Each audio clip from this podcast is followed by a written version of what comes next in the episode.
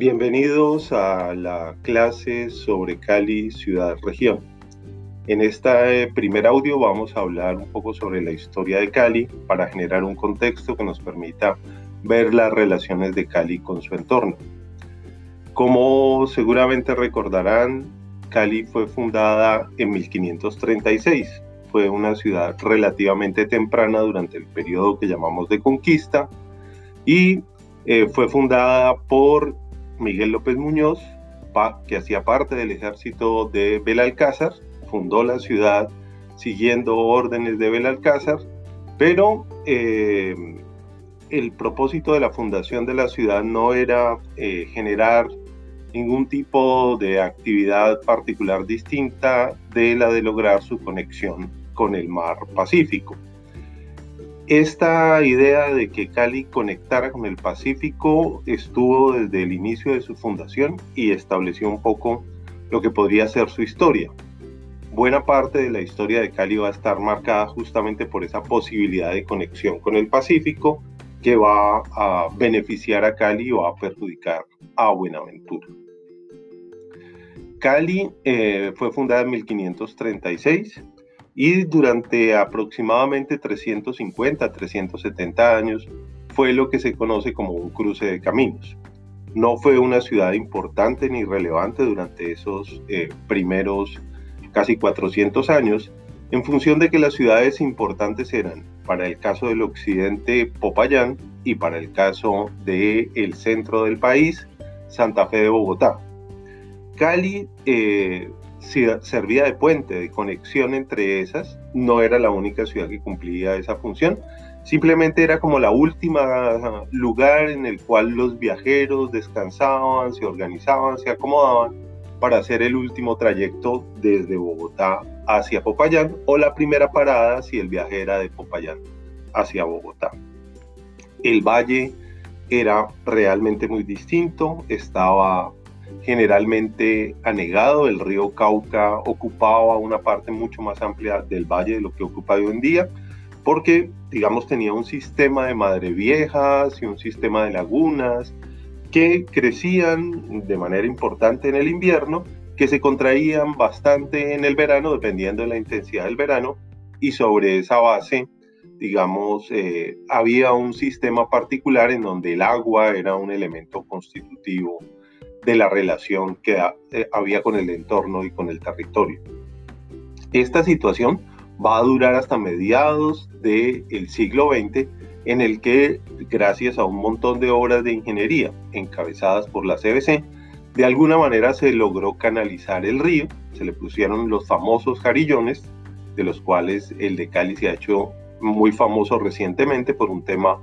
de impacto sobre la ciudad, pero en general antes de la posibilidad de estas grandes obras de ingeniería, lo que existía era una zona lacustre, eh, con mucha presencia de agua, que definía un poco la estructura de la ciudad y que desde el punto de vista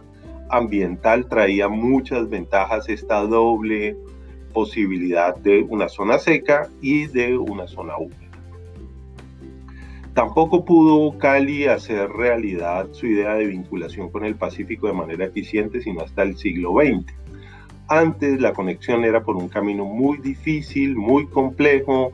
que tomaba mucho tiempo, muchos días de transporte, meses incluso dependiendo de la época del año, lo cual pues impedía que ese elemento eh, de cercanía con el Pacífico generara un punto de vista diferenciador. Todo el mundo asumía que iba a ocurrir así,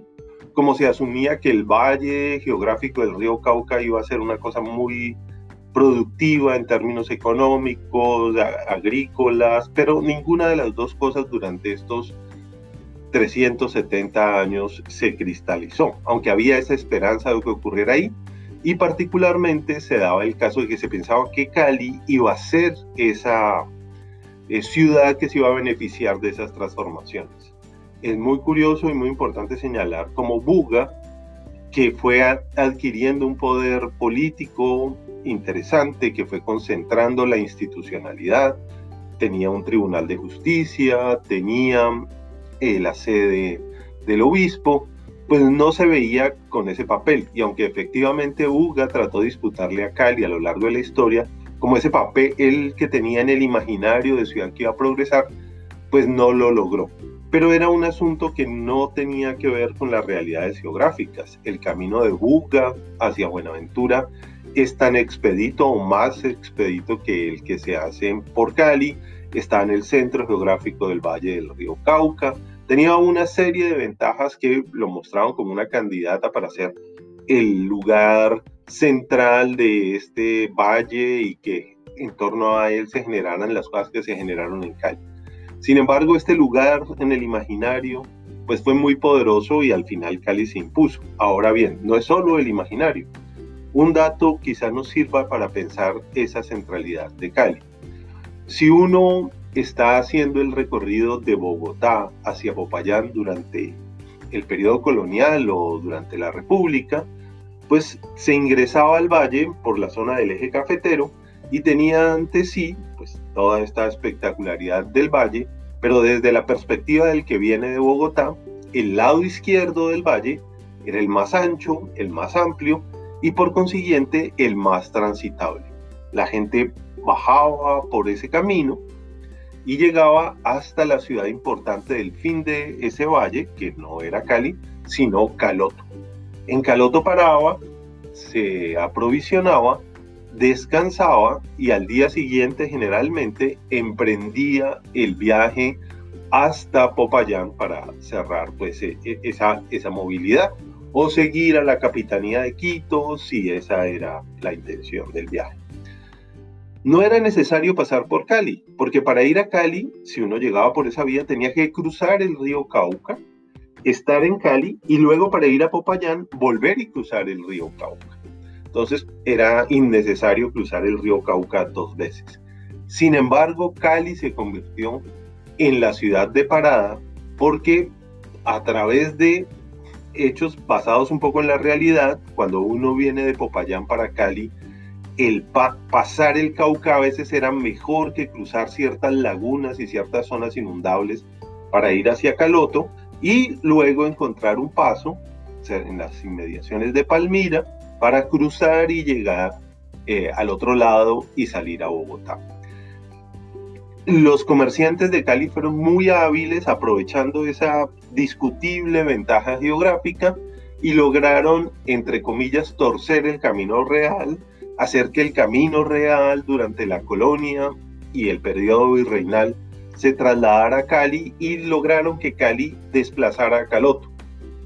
Caloto dejó de ser esa ciudad importante, significativa, de cierre del viaje hacia Popayán y Cali ocupó ese lugar, lo cual le permitió no transformarse espectacularmente, pero sin mantener su vigencia y su cercanía con la actividad de circulación y comercio, de alguna manera concentrar las actividades del sur del valle geográfico del río Cauca y mantener ese imaginario de ciudad con conexión al mar y de ciudad en torno a la cual se iba a desarrollar el crecimiento del valle. Pero como les menciono, eso no ocurrió eh, efectivamente. Entonces, lo que podemos decir de Cali es que se anunciaba como una promesa, como la posibilidad de que desde allí se articulara el crecimiento económico, el desarrollo del el Valle del Cauca, pero no se dio. Para que eso ocurriera, habría que esperar hasta el final del siglo XIX, cuando se fueron desarrollando otras actividades y efectivamente la ciudad, digamos, se posicionó ahí. El punto importante de ese crecimiento, digamos, la, el, el quiebre que daba la dirección para confirmar ese imaginario, fue el anuncio de la construcción del Canal de Panamá.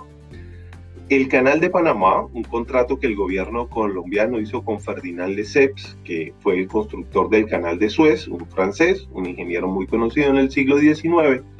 pues le dio la importancia al Pacífico que hasta ese entonces no había tenido. Y Buenaventura pasó de ser un puerto relativamente pequeño por donde se sacaban sobre todo tabaco y algodón que se trabajaban en Palmira, comenzó a ocupar un lugar distinto en el imaginario. Es así como se asientan allí casas comerciales, sobre todo de extranjeros europeos, norteamericanos y asiáticos, la primera población de Buenaventura, pues es obviamente una población afrodescendiente bastante pequeña, y luego llegan todos estos migrantes extranjeros que ocupan allí un momento importante de este entonces, y ese anuncio va a fortalecer el comercio, tanto de Cali con Buenaventura,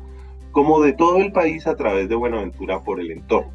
Sin embargo, esta realización no va a ser de manera inmediata. Entre el anuncio de la construcción del ferrocarril y efectivamente la realización del ferrocarril van a pasar aproximadamente 40 años.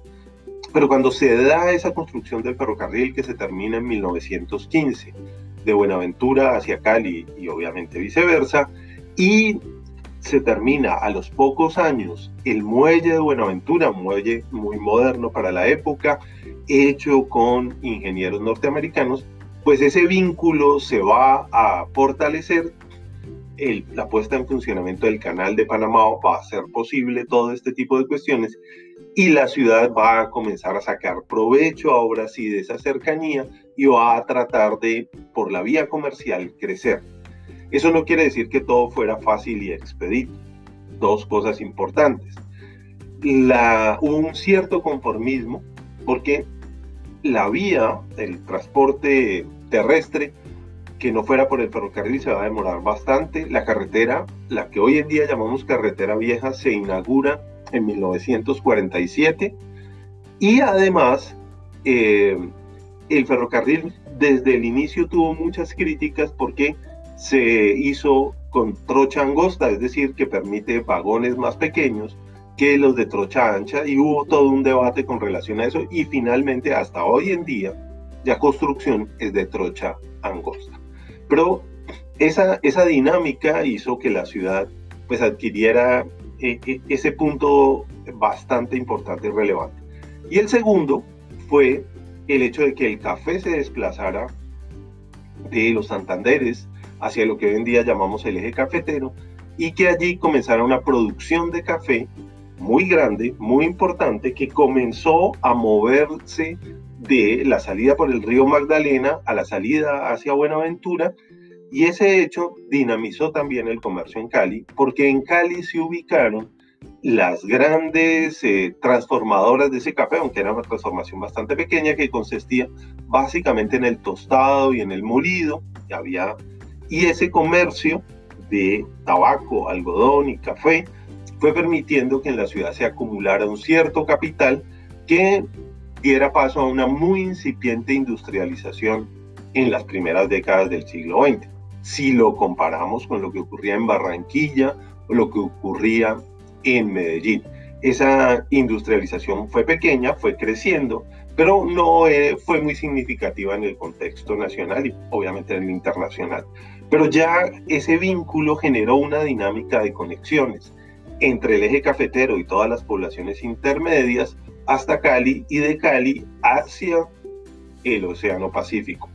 Paradójicamente, el declive de Popayán produjo una cierta ruptura y que ese vínculo hacia el Cauca comenzara a hacerse cada vez menos frecuente, menos expedito y que el Cauca pasara de ser ese centro político que fue inclusive centro económico, a convertirse en una relación más de abastecimiento del mercado de consumo de alimentos en Cali. Este sería como un primer elemento histórico de esas articulaciones. En los siguientes audios seguiremos desarrollando el tema de Cali.